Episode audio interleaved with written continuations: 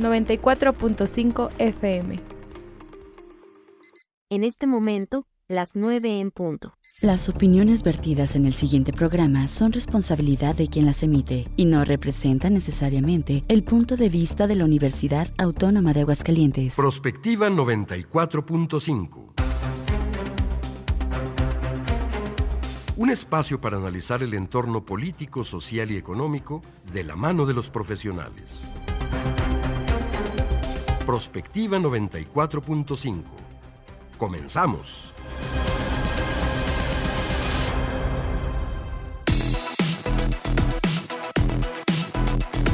¿Qué tal? Muy buenos días, bienvenidos a Prospectiva 94.5. Gracias por estarnos acompañando esta mañana de jueves. Ya estamos a un pasito del fin de semana. Es jueves 16 de febrero, no, más bien 15, 15 de febrero de este año 2024. Gracias a todos ustedes por estarnos acompañando. Estamos transmitiendo completamente en vivo desde esta cabina del edificio 14 de nuestra máxima casa de estudios. Eh, pues hoy tenemos un tema muy interesante. Ojalá que podamos reflexionar, pero al mismo tiempo, pues empezar a hacer cambios en nuestras vidas a propósito de la protección civil en el hogar.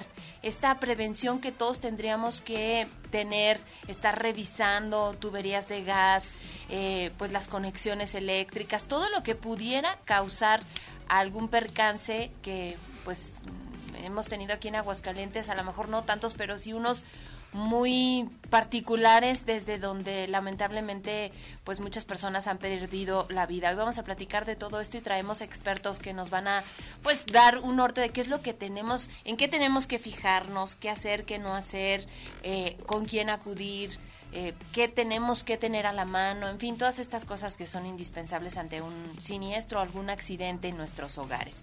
Y bueno, como todas las mañanas, le doy la bienvenida y le agradezco, eh, como siempre, a María Hernández, mi compañera en la conducción. ¿Cómo estás, Mari? Buenos días. Hola, Leti, muy buen día. Pues es un tema por demás interesante el que vamos a tratar el día de hoy y pues estén muy atentos porque creo que todos tenemos que tener un plan para cualquier contingencia que pueda ocurrir en nuestras casas. Y me gustaría también mencionar que el día de hoy es el día de la lucha contra el cáncer infantil y pues obviamente mandar todas nuestras mejores vibras a, las familias que tienen a un menor que padece cáncer y pues también hacer un llamado para que haya prevención, que estemos siempre atentos de lo que les pasa a nuestros niños porque pues eh, según las estadísticas un 70% de los casos se detectan ya en etapas avanzadas y pues es más difícil que puedan llegar a un tratamiento exitoso. Claro, pues pensar todos, y yo creo que en todos estos temas, el de la salud, el de la seguridad, el de la tecnología, todos, todos, todos tienen que ver con la vigilancia que nosotros como papás podamos tener hacia nuestros hijos, vigilancia en todos los sentidos y seguimiento y que pues a lo mejor quizás muchas de las familias que nos están escuchando no están en las mejores condiciones, pero pues en lugar, por ejemplo, comida chatarra, pues un plato de frijolitos, frutita, lentejas, frutita, exacto, algo que les pues que les ayude a estar bien. Así que pues nuestra solidaridad a todas las familias y además pues en un escenario que no es favorable con la falta de medicamentos. En el tema de medicamentos precisamente. mucho tiempo así y yo imagino, solo imagino la angustia de los padres de familia que tienen que pasar por esta circunstancia. Cuando no hay un tratamiento para tu hijo y que debe ser desesperante. Claro, porque además en el sector privado pues es impensable costear una enfermedad de este tipo.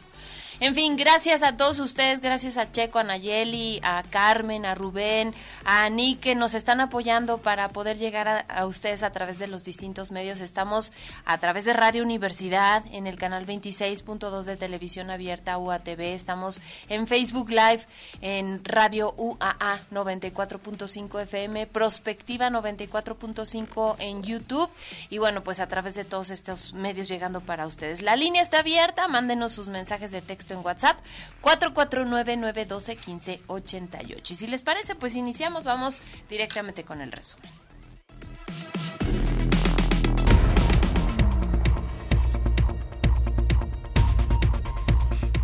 Siguen los partidos políticos rumbo al proceso electoral del 2 de junio, ya definiendo candidaturas. Morena hizo lo propio, dio a conocer esta madrugada la lista de los 300 preseleccionados para contender por las diputaciones federales de mayoría relativa en estas elecciones de junio, tanto por el Movimiento de Regeneración Nacional como por el Partido Verde y el Partido del Trabajo.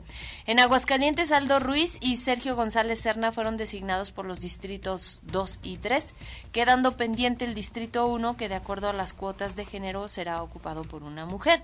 En un comunicado el Instituto Político explicó que la lista es producto de un exhaustivo análisis político y estadístico, así como de la aplicación de un proceso de encuestas y definiciones de estrategia electoral para lograr la mayoría calificada en las cámaras del Congreso de la Unión y concretar el Plan C. Señaló que según el convenio de la coalición Sigamos haciendo historia, las candidaturas se registrarán ante la autoridad electoral con las siglas acordadas, ya sea por el Partido del Trabajo, por el Partido Verde o por Morena, y otra vez queda fuera Arturo Ávila y la gente que, que está trabajando que está trabajando con él efectivamente como que ha sido el grupo quizás más pues afectado o que se ha dejado más de lado aquí en Aguascalientes exacto a menos que Alejandra Peña pueda ser candidata a, diputada federal. No veo yo otro cuadro. Nora pues ya está para el Senado. Así importantes, pues creo que sería básicamente la única. Vamos a ver qué sucede porque pues todavía no se define, pero por lo pronto las, Ruiz ya sabíamos. faltan las diputaciones locales también y las alcaldías para ver cómo pues pueden colocarse algunas personas, quizás este grupo.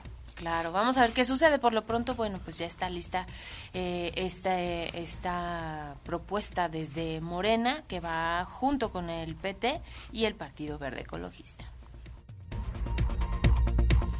Y esta mañana, desde las 8 de la mañana, la Alianza Mexicana de Transportistas están realizando el paro nacional en diferentes carreteras del país, luego de que no se llegara a un diálogo constructivo en materia de seguridad con las autoridades correspondientes. Rafael Ortiz, líder, líder de Amotac, señaló que una de sus principales demandas es frenar la inseguridad que los golpea día con día como transportistas y poner en evidencia la omisión de las autoridades encargadas de la seguridad en diversas carreteras, ya que por falta de presencia y patrullaje se han sentido ellos indefensos.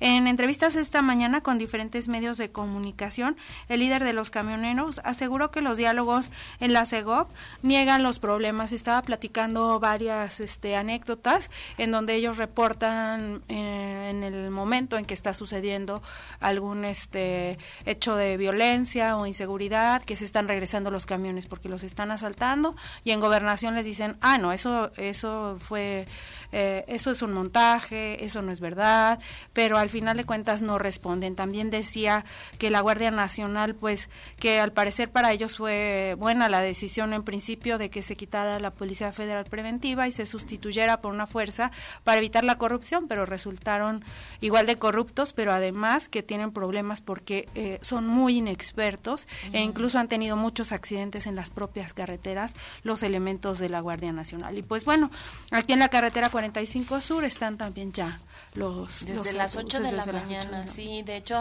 se había hecho el anuncio desde el día de ayer justo por el caos que pudiera provocar esta manifestación allá en la salida a México. Y bueno, pues el reclamo, la exigencia sigue siendo la misma desde hace mucho tiempo. Yo creo que no solamente de los transportistas, en general de los ciudadanos, porque pues se han convertido en un punto clave desde donde la delincuencia está operando y está llevando a cabo pues no solamente retenciones, secuestros, actos de violencia, sino también hay muchas pérdidas económicas de las que ya hemos hablado, eh, de cómo pues los transportistas tienen que incluso cambiar sus estrategias, ir en grupo eh, asegurar sus unidades, su mercancía, tantas cosas que hemos tenido que modificar consecuencia de esta inseguridad en las carreteras. Ante la inacción del gobierno para justo eso, frenar la violencia, obispos y sacerdotes destacados en Guerrero decidieron negociar y pactar con los capos del narco. Aunque ustedes no lo crean, pues la Iglesia Católica ya está viendo cómo pues puede eh, digamos, llegar a acuerdos con estos delincuentes organizados. Lograron eh, precisamente negociar para cesar ataques en Chilpancingo y respetar el control criminal sobre las rutas de transporte público, pero no alcanzaron una tregua general en todo el estado. Cinco obispos, uno de ellos emérito y otros sacerdotes emprendieron estas negociaciones hace unas semanas para apaciguar la narcoviolencia en Guerrero, estado gobernado por Evelyn Salgado de Morena, luego de que las autoridades no han podido frenar las acciones criminales. José de Jesús González Hernández, obispo de la diócesis de Chilpancingo, Chilapa, señaló que los encuentros fracasaron porque para las organizaciones criminales son más importantes el dinero, el territorio ganado y el poder.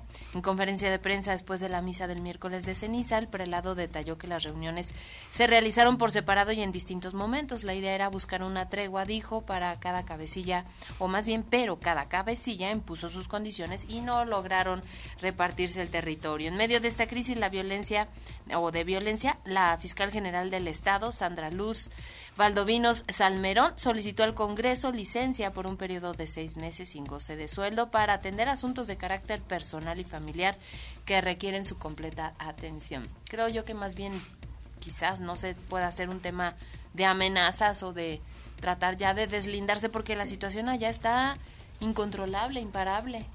Tanto que, fíjate, la iglesia mejor que las autoridades tratan de buscar incluso pues un pactar con los criminales para poder tener mayor tranquilidad para la población. Pero bueno, los intereses son otros y los criminales pues tienen muy claro su objetivo de tal forma que pues va a resultar difícil incluso para la iglesia poder llegar a un acuerdo. Y justamente desde Guerrero está llevándose hoy la conferencia mañanera y a casi cuatro meses que impactó el huracán Otis en Acapulco, la secretaria, la secretaria de Gobernación Luisa María Alcalde anunció que se ampliará hasta junio, cuando son las elecciones, por cierto, el programa de no pago para el servicio de electricidad para los habitantes de Acapulco. En conferencia de prensa desde las instalaciones de la doceava región naval, señaló que se amplía este apoyo porque vienen épocas de calor, lo cual generaría un gasto importante para las familias del puerto. Destacó que actualmente hay, sin contar elementos de las Fuerzas Armadas, 3.435 funcionarios del gobierno federal y se han invertido 28.463 millones de pesos en la reconstrucción. Por cierto que de acuerdo a la gobernadora Evelyn Salgado, que también estuvo presente ahí en la conferencia, los hoteles en las zonas turísticas operan al 59%. Comentó que son 167 hoteles en total que están brindando el servicio con 7.110 habitaciones. Y el presidente de Estados Unidos, Joe Biden, hizo ayer por la noche un llamado a los compatriotas a respaldar su exigencia al Congreso para prohibir las armas de asalto al aseverar que con el tiroteo ocurrido en un desfile del Super Bowl se toca fondo. El suceso de hoy debería movilizarnos, chocarnos, avergonzarnos para que actuemos, dijo Biden en un comunicado. El mandatario instó a los estadounidenses a hacer oír su voz en el Congreso para así poner fin y poder actuar y prohibir las armas armas de asalto, limitar los cargadores de gran capacidad, reforzar los controles de antecedentes y mantener las armas fuera del alcance de quienes no tienen por qué poseerlas ni manipularlas. El tiroteo ocurrido este miércoles al término del desfile del Super Bowl en Kansas City eh, para celebrar el campeonato cobró la vida de una persona y al menos 21 resultaron heridas.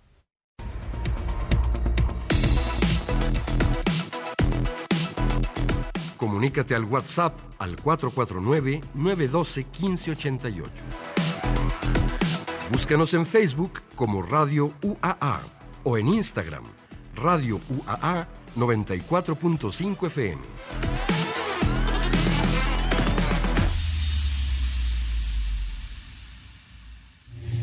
La protección civil desempeña un papel crucial en la sociedad al brindar ayuda en diversas áreas antes, durante y después de situaciones de emergencia o desastres. Evalúa y monitorea los riesgos potenciales como desastres naturales, accidentes industriales o amenazas humanas. Proporciona información educativa en materia de protección civil sobre cómo prepararse para emergencias, reconocer señales de peligro y actuar de manera segura. Colabora en la creación de planes de emergencia a nivel individual, familiar y comunitario. Elaborar un plan de protección civil para el hogar es esencial para garantizar la seguridad de tu familia y tus propiedades en caso de emergencia. Este plan debe incluir varias situaciones y escenarios y debemos empezar por los siguientes. Identificar los posibles riesgos en nuestras áreas comunes como sismos, inundaciones, incendios, tormentas, entre otros. Elaborar una lista de contactos de emergencia que incluya números de teléfono de familiares, amigos, vecinos y servicios de emergencia.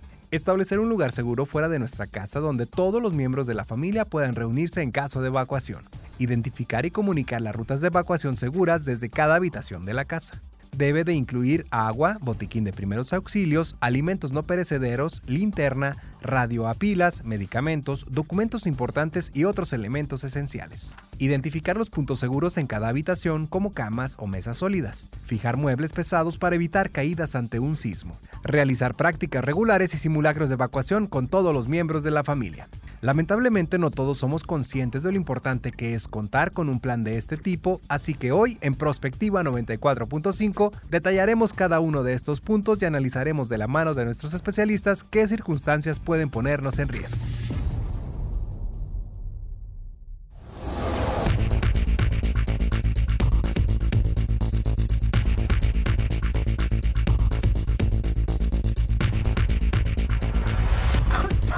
Ya son las 9 de la mañana con 16 minutos. Ya escucharon usted, eh, ustedes el tema protección civil en el hogar y agradecemos muchísimo la participación de nuestros especialistas. En primera instancia, el comandante Héctor Manuel Reyes Hernández, coordinador de protección civil en el municipio de Jesús María. Bienvenido, Héctor. Gracias. Leti, muchísimas gracias por la invitación, María, de la misma manera. Gracias. También está con nosotros el coordinador de protección civil del municipio de Pabellón de Arteaga, Héctor Solís Cantu, y colaborador aquí de Radio en muchas ocasiones. Muchas gracias, muchas gracias licenciada Leti, gracias, muy amables por la invitación. Gracias por estar aquí con nosotros. Y bueno, platicábamos Héctor, antes de iniciar este espacio, de la cultura o no que tenemos nosotros como ciudadanos para detectar, para prevenir, para evitar incidentes dentro del hogar. A veces no somos tan conscientes y cosas que son muy sencillas que pudiéramos tomar en cuenta eh,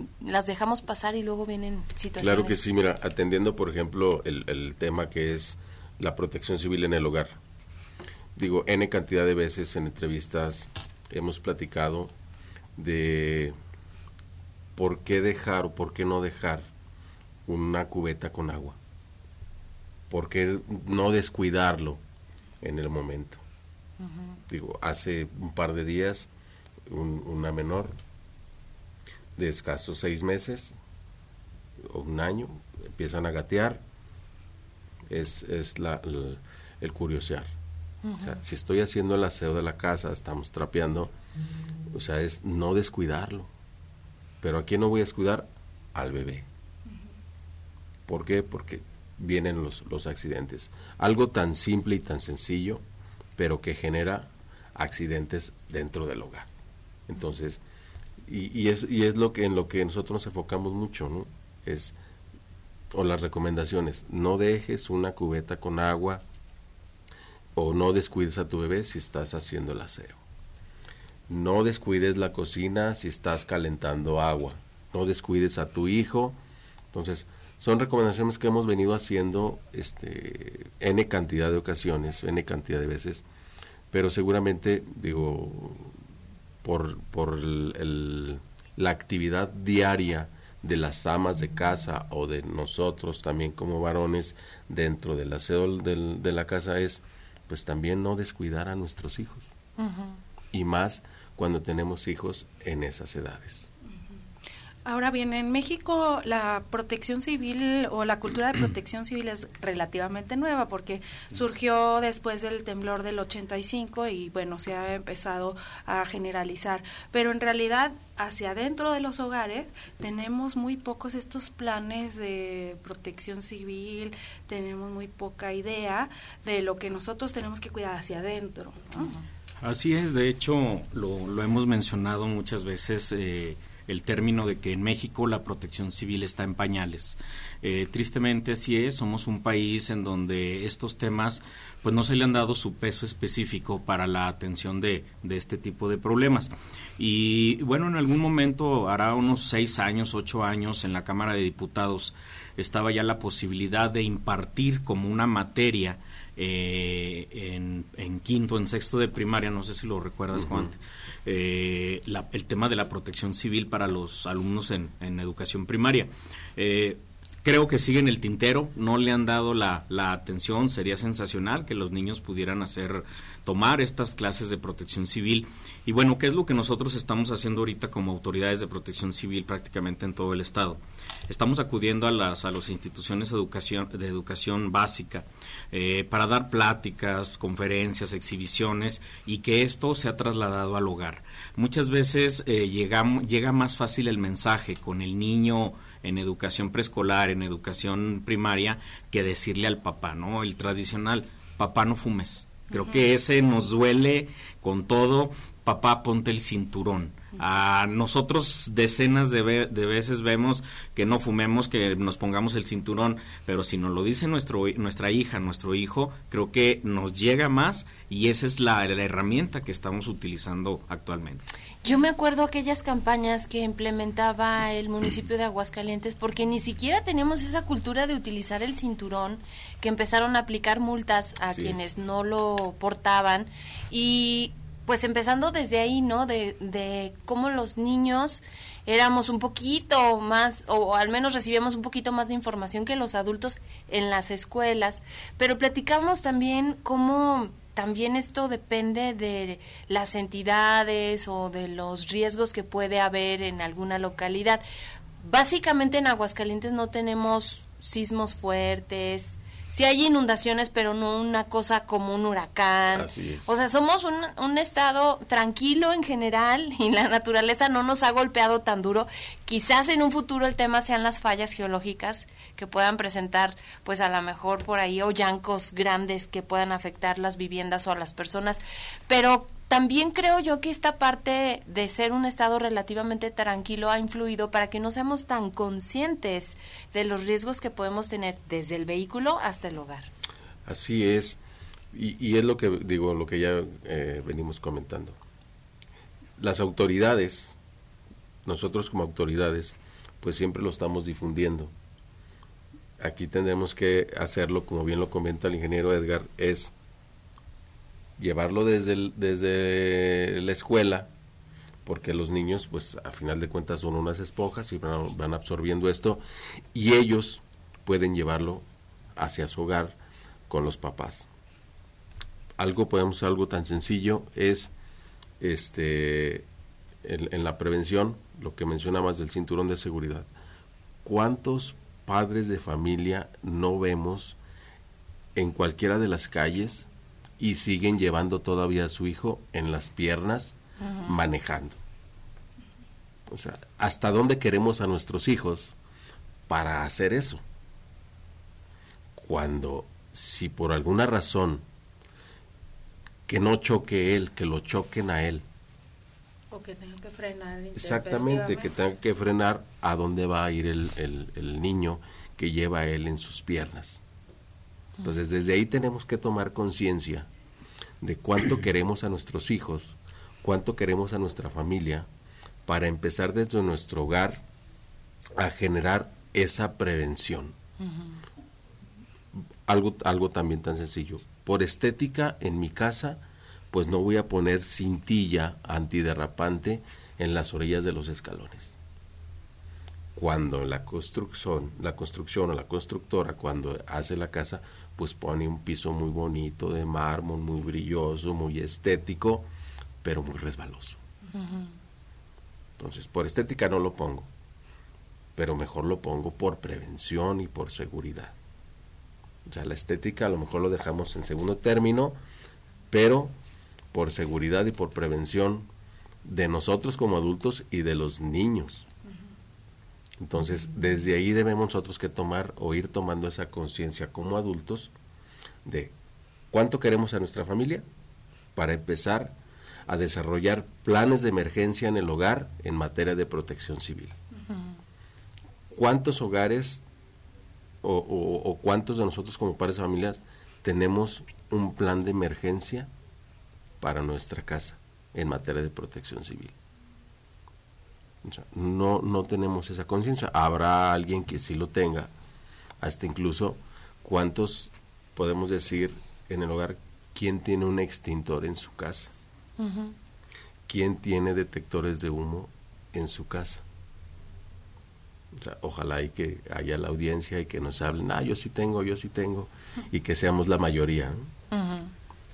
Pues, creo que, por ejemplo, aquí hemos tomado algunos cursos justamente en el tema de protección civil y nos hablan de esta necesidad de tener un plan. Eh, pensemos que, por ejemplo, se puede suscitar un incendio de repente en nuestra cocina o algo así y no sabemos ni siquiera cómo actuar y lo que hacemos primero es quizás aventar agua cuando tal vez no sea lo más adecuado y a lo mejor tenemos que salir corriendo y tenemos como decíamos hace rato una reja que nos impide salir etcétera. Entonces qué prevenciones tenemos que ir tomando hay, hay algo bien importante eh, antiguamente yo creo que todos los que estamos en la mesa somos de la edad ahí andamos en la misma edad. En aquellos tiempos no existía el número de emergencias no existía cada corporación tenía su número de teléfono Actualmente solo marcamos 911 y estamos en conexión con todas las corporaciones y dependencias de, de policía, de seguridad pública, bomberos, ambulancias y todo lo demás, ¿no? Entonces, pues creo que nosotros como padres de familia necesitamos eh, darle esta pequeña, da, tomarnos el tiempo mm, con nuestros hijos y explicarles cómo funciona la activación de un servicio de emergencia, ¿no? Llamar al 911. Simplemente hay niños que no saben en dónde vive si no saben la calle, no saben el número, el fraccionamiento, o a veces no vayamos tan allá. ¿Cómo se llama su papá de forma completa, no? Entonces, desde ahí parece algo chusco, pero es cierto, ¿no? Y, y ya con, con, con estas experiencias que vamos adquiriendo, eh, el niño va aprendiendo un poco más, aprendiendo un poco más, y hay niños que ahorita ya si les preguntas, oye, ¿qué haces si hay un incendio? Marco al 911. ¿Cuál es tu emergencia? Tengo un incendio en la casa, mi mamá está dentro, yo tomé el teléfono y estoy hablando, o sea, cosas de este tipo, o sea, ponerlas en práctica. Y bien lo comentaba el comandante Reyes, eh, la adquisición de un extintor, creo que a veces el fin de semana nos vamos a las hamburguesas o a los burritos y nos gastamos 600, 700 pesos en un fin de semana o en un sábado, en una comida.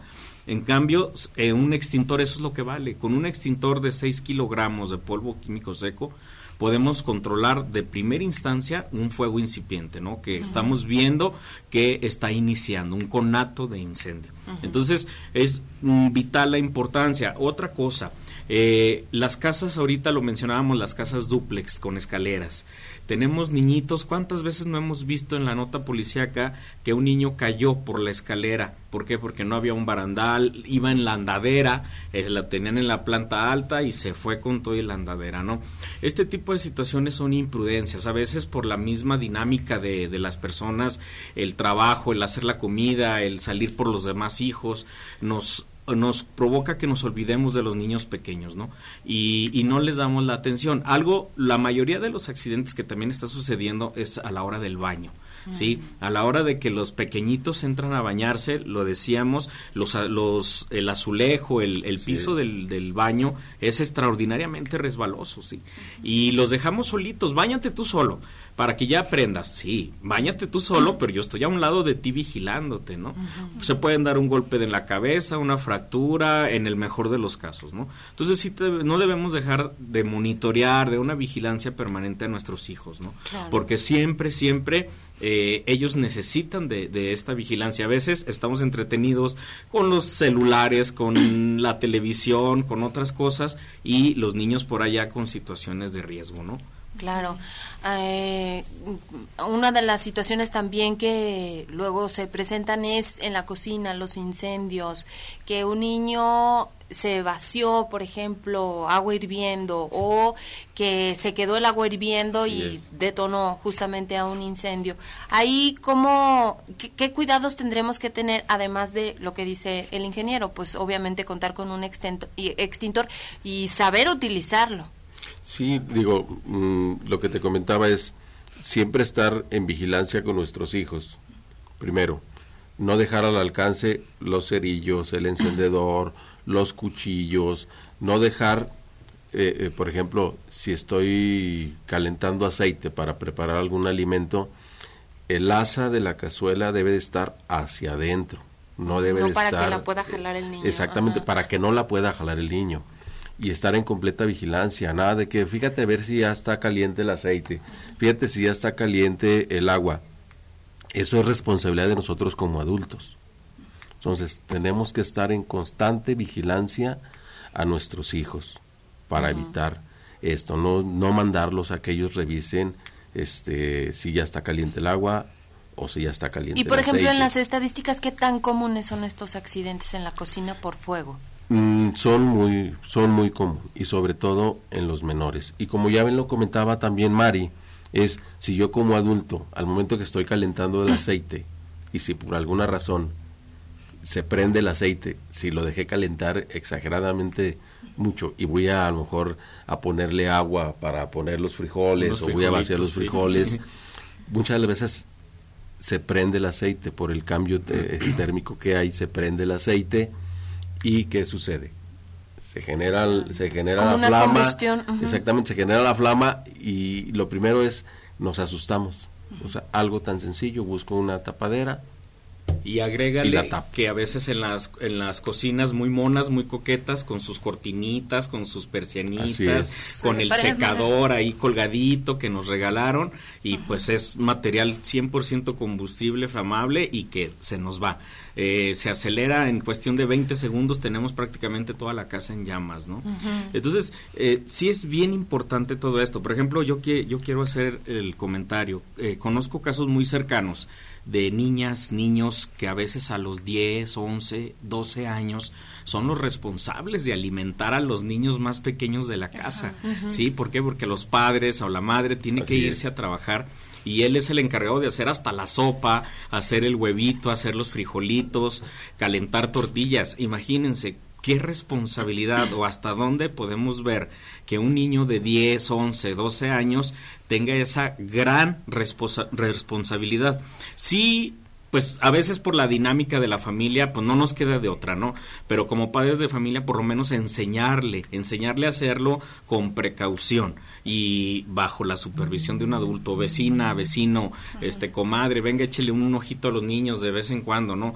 Hemos encontrado niños solos hasta 12, 14 horas en el día y pues es muy es muy triste y muy riesgoso. Claro, antes de ir a la pausa, yo quisiera que la gente se quedara con esta recomendación. Si se presenta un, eh, pues a lo mejor calen- sobrecalentamiento en la estufa, lo primero que tendremos que hacer es taparlo, no echarle agua. Así es, no echarle agua. Si es aceite, no es echarle agua, es buscar una tapadera y, y taparlo. ¿Qué vamos a hacer? Pues vamos a sofocar y vamos a, a inhibir la reacción química en cadena que se genera o bien la lumbre. ¿no? Muy bien, son las 9 de la mañana con 32 minutos, vamos a la pausa, no se vayan, regresamos con más del tema. Prospectiva 94.5.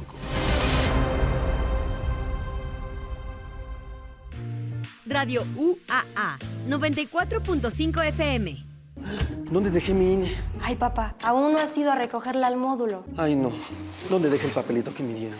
Está en tu chamarra negra, pero recuerda que ahora también puedes recogerla con tus huellas dactilares. Si solicitaste tu primera INE, la actualizaste, pediste su renovación o reposición, debes recogerla en tu módulo antes del 14 de marzo. Que no se te olvide, la necesitas para votar el 2 de junio. Participa, porque en estas elecciones tu decisión es importante. INE.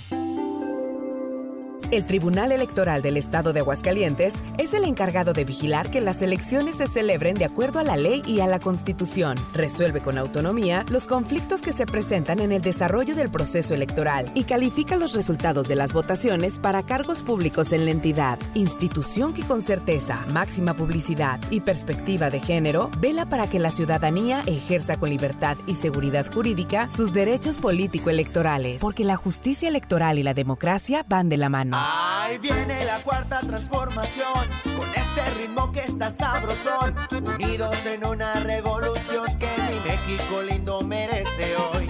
Ay, a la izquierda como el corazón. PT, PT es la cuarta T, PT, PT es la cuarta T, PT es la cuarta transformación porque México merece más. Ay, PT. PT es la 4T.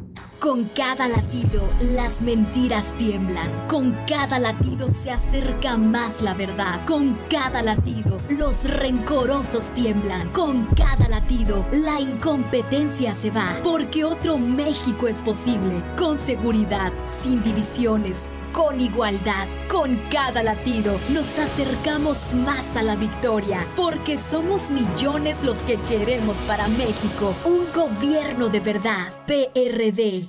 En Radio UA, las 9 con 34 minutos. ¿Qué haces? Practicando para el 2 de junio. Es mi primera vez votando. Primero revisa si estás en la lista nominal de electores. Si no estás inscrito, pide una rectificación para que puedas votar en tu casilla. Tienes hasta el 14 de marzo de 2024 para acudir a tu módulo y solicitarla. Entra a listanominal.ine.mx o llama a Inetel 804 33 2000. Participa. Porque en estas elecciones tu decisión es importante. INE. Votar libremente es tu derecho. Si te presionan para votar por algún partido político o candidatura o te condicionan la entrega de un programa social a cambio de tu voto, denuncia. Existen sanciones para quienes cometen este tipo de conductas que van desde multas hasta cárcel. Acude ante la Fiscalía Especializada o marca al 465-958-9001 o por correo electrónico a delitoelectoral arroba fiscalía-aguascalientes.gov.mx. Fiscalía Especializada en Delitos Electorales de Aguascalientes. Los mexicanos y las mexicanas queremos que las empresas compitan para ofrecernos más y mejores productos y servicios a mejores precios. Queremos que los emprendedores tengan una cancha pareja para competir y que puedan crecer. Queremos una economía sin privilegios en la que ganen los mejores. Para eso trabaja la COFESE, para que exista competencia y todos nos beneficiemos. Más competencia para un México fuerte. Comisión Federal de Competencia Económica. COFESE. Visita COFESE.mx. En la Cámara de Diputados, imaginamos un mundo donde el progreso y la naturaleza caminan juntos. Esa visión es ahora una realidad. Con las reformas a la Ley de Caminos, Puentes y Autotransporte Federal, se contempla la implantación de pasos de fauna silvestre en carreteras y autopistas. Así, cada camino será un paso hacia la conservación de los ecosistemas. Porque México eres tú. Legislamos para todas y todos. Cámara de Diputados, Legislatura de la Paridad, la Inclusión y la Diversidad. Escucha Radio UAA 94.5 FM. Prospectiva 94.5.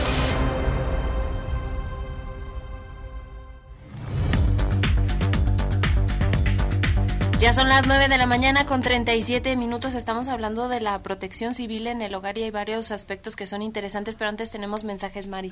Tenemos saludos para el comandante Reyes y para Edgar Solís, de su amigo Marco Rangel, que ustedes son muy sabedores y con experiencia de la protección civil, efectivamente. Saludos, Marco. Muchas gracias, Marco. Saludos. Gracias. ¿No les parece que a veces creemos que vamos a hacer el ridículo de alguna manera pensando en, bueno, tengo que hacer una ruta de evacuación y quizás hacer un simulacro con mi familia? De dónde tengo que ir cuando suceda algo y a dónde me tengo que resguardar afuera. Parece que esas cosas nos dan pena, pero tenemos que tener ese plan, ¿no? Por supuesto, digo, y es de lo que de lo que venimos hablando es la protección civil en, en, mi hogar.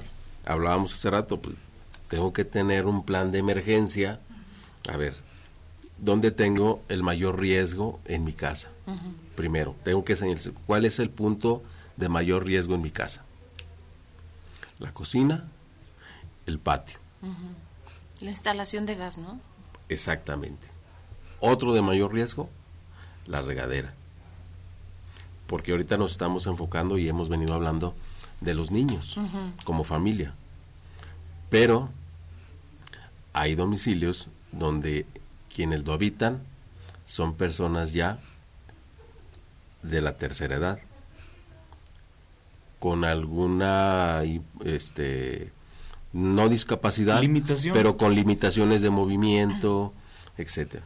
Entonces también debemos de enfocarnos en nuestro plan de emergencia con persona con personas ya en, estado de geriatría pero también este con, nuestros niños.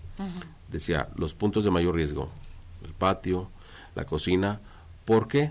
porque es donde tenemos el gas dentro de mi plan de emergencia, a ver, ¿qué tengo que hacer si tengo una fuga de gas en mi tanque?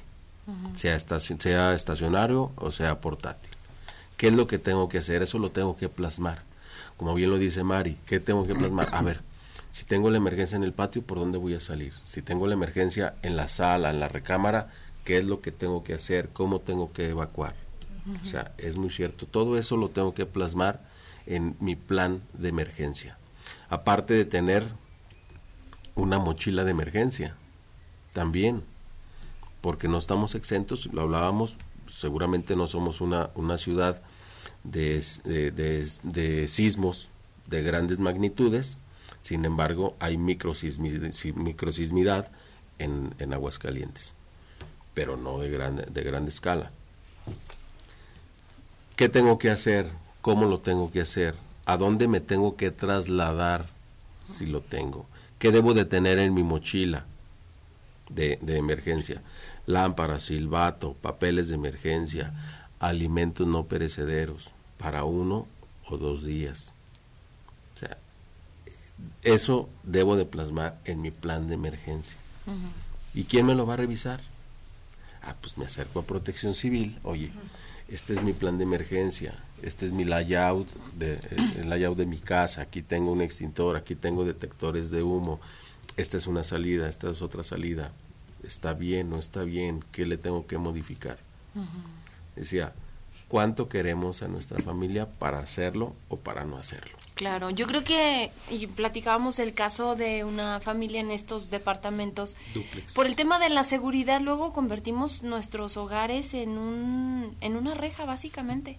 Lo que está haciendo la gente es poner estas protecciones que cubren absolutamente todo el patio para que no ingresen los ladrones, pero si hay algún accidente, nuestra única vía de salida sería la puerta de entrada, ¿no? Muchas veces nosotros mismos ponemos obstáculos, obstruimos nuestras rutas de escape o rutas de evacuación.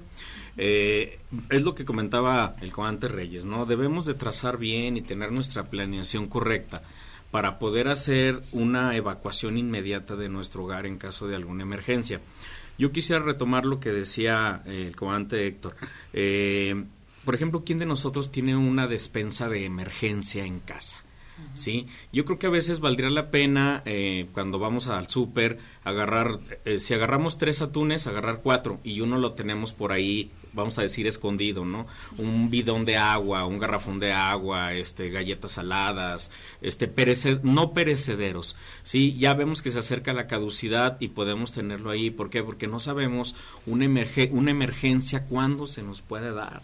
Por eso su nombre lo dice, ¿no? Son situaciones imprevistas que no, no teníamos contemplados y que nos pueden durar, como puede ser minutos, horas, días, semanas. Ahí está Acapulco, lo, menciona, lo mencionaste hace un rato, que todavía ya van que seis, siete meses, seis meses de la situación y todavía no han vuelto a la normalidad, ¿sí? Entonces debemos de tener eso. Algo que yo quiero agregar es, por ejemplo, en eventos eh, masivos, una cantidad impresionante de niños que se nos pierden.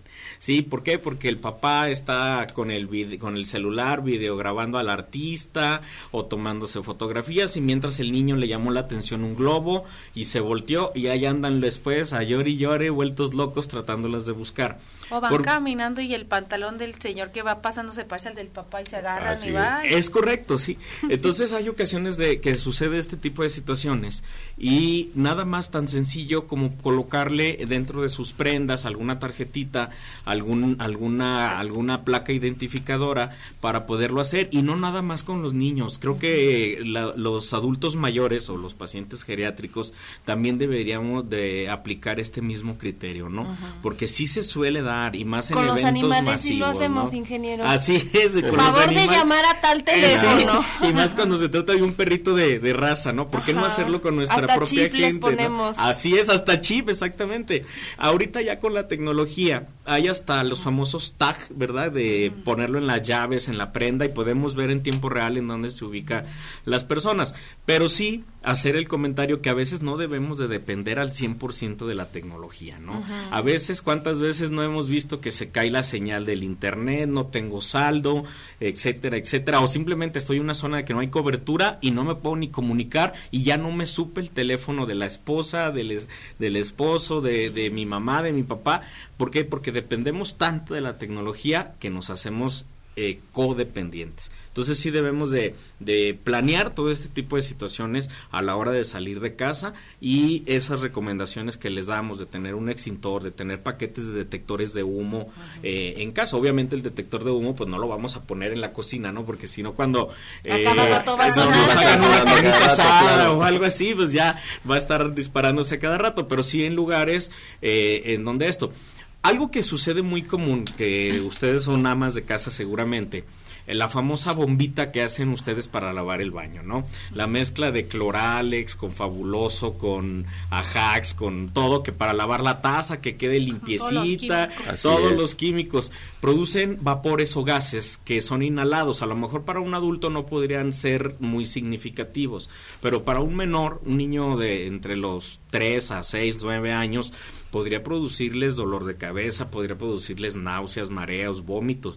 Y eso a veces lo desconocemos. Y nosotros con tal de, de tener limpio nuestro hogar, hacemos estas famosas bombitas para, para la limpieza.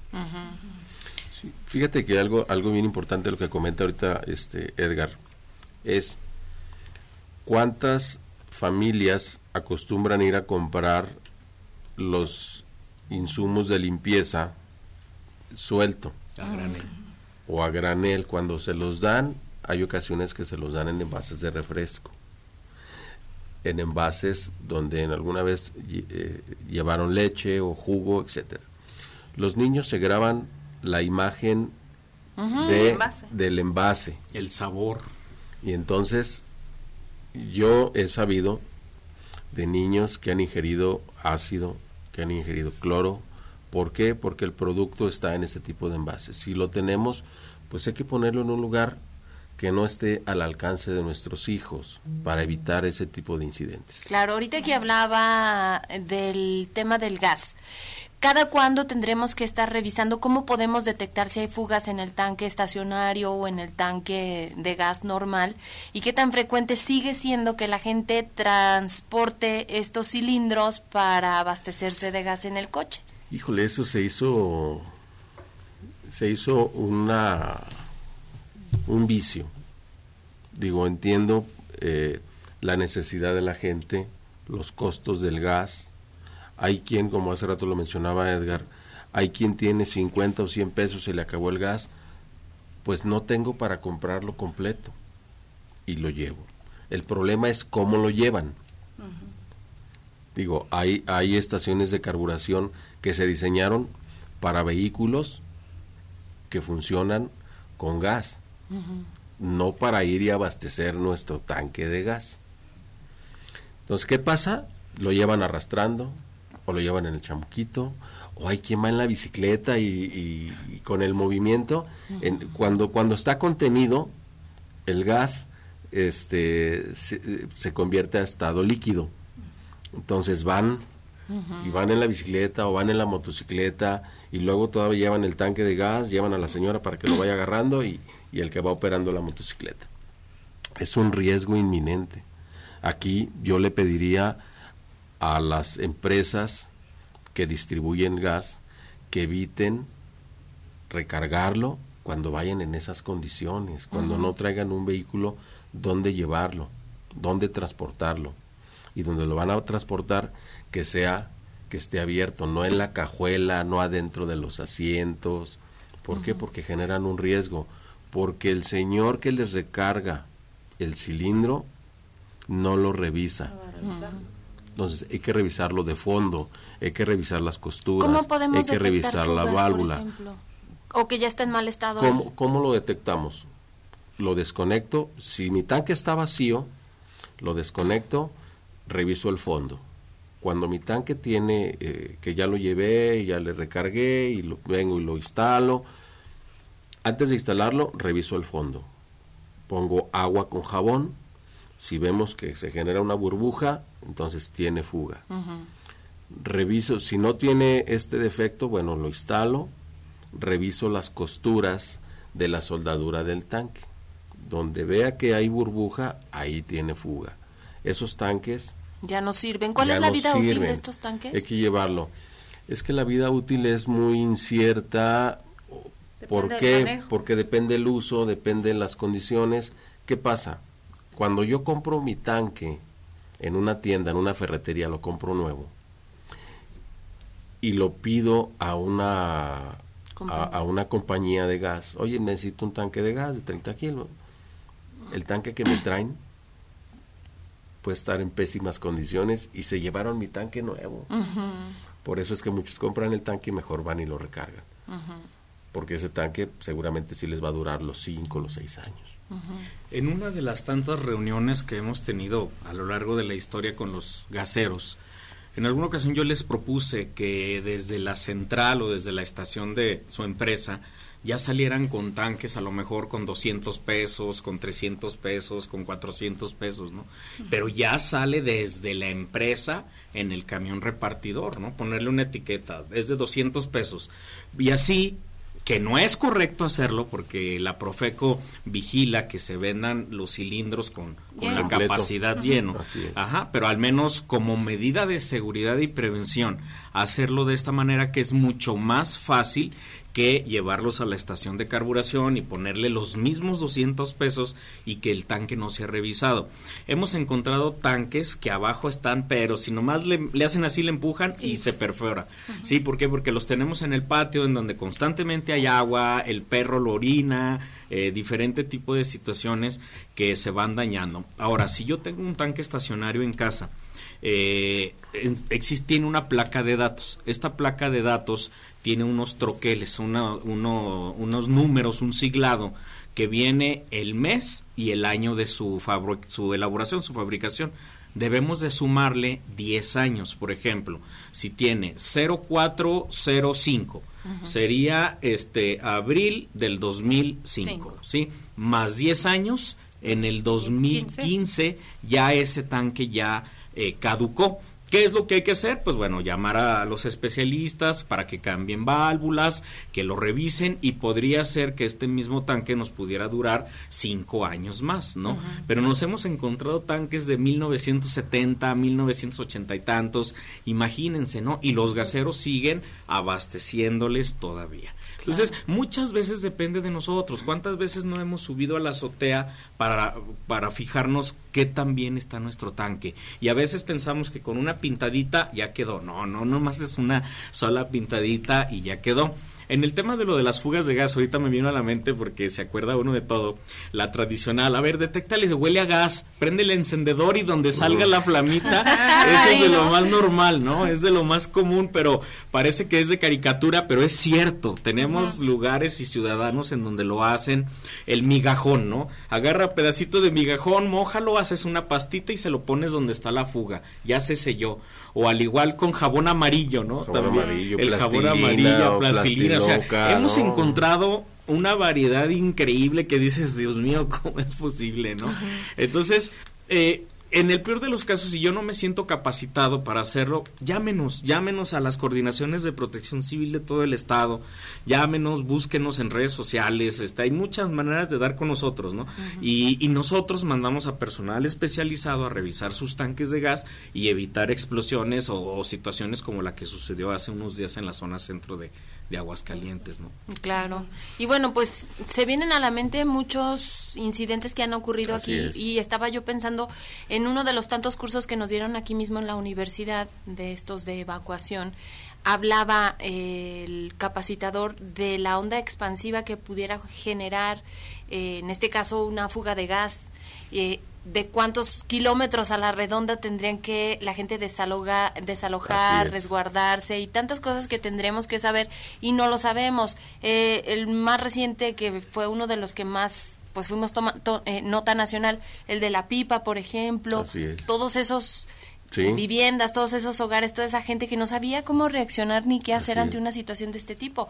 Pienso yo acá por la Constitución, todas estas viviendas que están tan pegaditas a la vía, o sea, situaciones que pueden representar un riesgo y que no sabemos cómo En reaccionar. pabellón pasa el tren por en mero en medio del- de la ciudad. Ahí estamos así. Y, y el, y el problema, por ejemplo, digo, en el caso de la, de, del accidente que hubo en, la, en el fraccionamiento de México con el, el tren y la pipa, es que la pipa y pues llevaba el combustible, pero el tren también transporta combustible. Y mucho. Y bastante, o sea, son miles de litros. Entonces, Afortunadamente fue la máquina, pero si el mismo tráiler choca con uno de los contenedores que trae el tren, digo, la emergencia o la catástrofe hubiera sido mayor, mayor, exageradamente mayor. Creo que la gente de todas maneras no sabe actuar, ¿no? O sea, ante eso salen, como dice el ingeniero, a grabar o se salen desafortunadamente, En lugar de ir más lejos, van más cerca del incidente. Así es, desafortunadamente los aparatos que tenemos ahorita, los celulares, pues lejos de, de actuar de manera efectiva reportando la emergencia, pues lo primero que hago es eso, o, poner el en vivo o bien grabar para para mandarlo. mí, así es, para después mandarlo, para después subirlo, pero no este no tenemos esa cultura. Este hablábamos antes de salir al aire, eh, pues que hay un teléfono a nivel nacional que es el 911 y que ahí pueden este hablar y de ahí distribuir la emergencia al municipio que corresponda y a la autoridad que le corresponda. Si es un incendio, pues le van a hablar a bomberos. Si es un tema de inundaciones, pues igual a bomberos, pero también a protección civil, etcétera, ¿no? Pero ese es el número a donde tenemos que hablar. ¿no? yo no quisiera que nos fuéramos sin hablar de los extintores, lo dijimos durante la pausa, pero sí la gente tendría que conocer que un extintor tiene, son de distintos tipos, tiene un año de vida útil, por ejemplo. Hay algunos que sí se pueden usar una sola vez, otros no. Así es. Hay que estar conscientes de todo esto. Claro, eh, con gusto, licenciada. Mm, bueno, eh, nosotros recomendamos que en el hogar tengamos un extintor de polvo químico seco o denominados también o clasificados como ABC. Sí, con uno de 6 kilogramos, de 4.5 kilogramos, podríamos solventar una, una situación en, en, el domicilio, ¿no? ¿En dónde lo podemos encontrar? Pues bueno, yo creo que hay más de 40, 50 proveedores de extintores en, en el estado y en todos los municipios, ¿no? Entonces basta con que en la sección amarilla, en el internet rápido, extintores, a veces hasta en las tiendas ya departamentales los están vendiendo y estar muy al pendiente de su caducidad. Tienen una vigencia de un año a partir de la etiqueta de, llenado que tienen en el cuerpo del tanque tienen un año y más o menos pueden andar desde los 500, 600, 700 pesos dependiendo. Sí, sí es muy muy recomendable tener uno en casa para cualquier emergencia. Importante, digo, también los señores, el detector de humo. Lo podemos encontrar en cualquier tienda. Es importante eh, sí tener este extintor, pero eh, para, para nuestra casa. Para nuestra casa. Si tengo un negocio, pues va dependiendo el giro a, lo que tenga, ya sea que tenga uno de dióxido de carbono, que tenga uno de polo químico seco, que tenga uno tipo K, que tenga uno especial para incendios de la, de la clase D, que son metales fundentes, etcétera, ¿no? Uno especial para, para incidentes eléctricos, etcétera, ¿no? Todo va dependiendo de acuerdo al giro o de acuerdo a la, a la emergencia. y, y no tener en nuestras casas productos como pólvora, es eh, correcto. lo platicábamos, el accidente que ocurrió de esta persona que justamente vivía en una casa completamente cerrada, con una reja en el patio, no pudo salir, explotó y no sabían dónde estaban las llaves, cosas que pudieran ser tan sencillas. Ahorita, por fortuna, bueno, ya concluyó la, la, temporada donde mayor peligro tenemos, que es la temporada de diciembre, noviembre, diciembre, de las, las fiestas navideñas, ¿no? Ya se, se destruyeron cerca de 600 kilos, si más no recuerdo, de material pirotécnico que se decomisaron en, en, el, en el municipio capital y en, los, y en el interior del estado en el operativo Cometa 2024. Eh, eh, estemos muy al tanto de lo que tienen nuestros hijos en sus habitaciones. Sí, a veces se agarran la cajita de cerillos y la tienen en su recámara, ya los, eh, vamos a decir, preadolescentes eh, de 10, 12 años ya tienen ahí un cerillito o algo, un encendedor, les llama mucho los encendedores. Hay que vigilar siempre las habitaciones de nuestros hijos, darles una buena revisada, a ver qué traes, a ver qué estás, qué tienes aquí, qué tienes allá. Es muy importante hacerlo, ¿no? Para evitar que tengan almacenado algún material que nos podría ocasionar algún accidente. Y saber qué vamos a hacer también con personas con discapacidad, con niños y con adultos mayores si se presenta una emergencia, ¿no? Así es va a ayudarlos a salir? Sí, con relación a eso, bueno, invitamos a, a, los aguascalentenses a que se acerquen a, cada una de las coordinaciones municipales de protección civil, a la coordinación estatal, para que puedan tomar cursos con relación a cómo evacuar, a qué hacer, a cómo atender.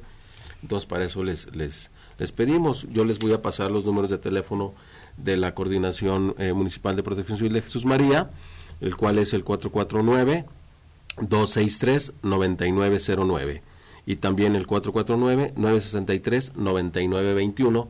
A esos números de teléfono se pueden acercar y solicitar las capacitaciones. Claro, pues les agradecemos muchísimo pues esta información. Ojalá que haya sido de utilidad para todos ustedes que nos acompañan y nosotros ya nos tenemos que ir, Mari. Nos vamos, les invitamos como siempre el día de mañana para que nos acompañen. Vamos a hablar de la inteligencia artificial y cómo va a interferir en las campañas políticas. Y bueno, antes de irnos, Luis Fernando Gallegos también les manda saludos y les dice que es un tema muy importante. Un abrazo fuerte, Fernando. Gracias. Muchísimas gracias. gracias. al equipo de producción.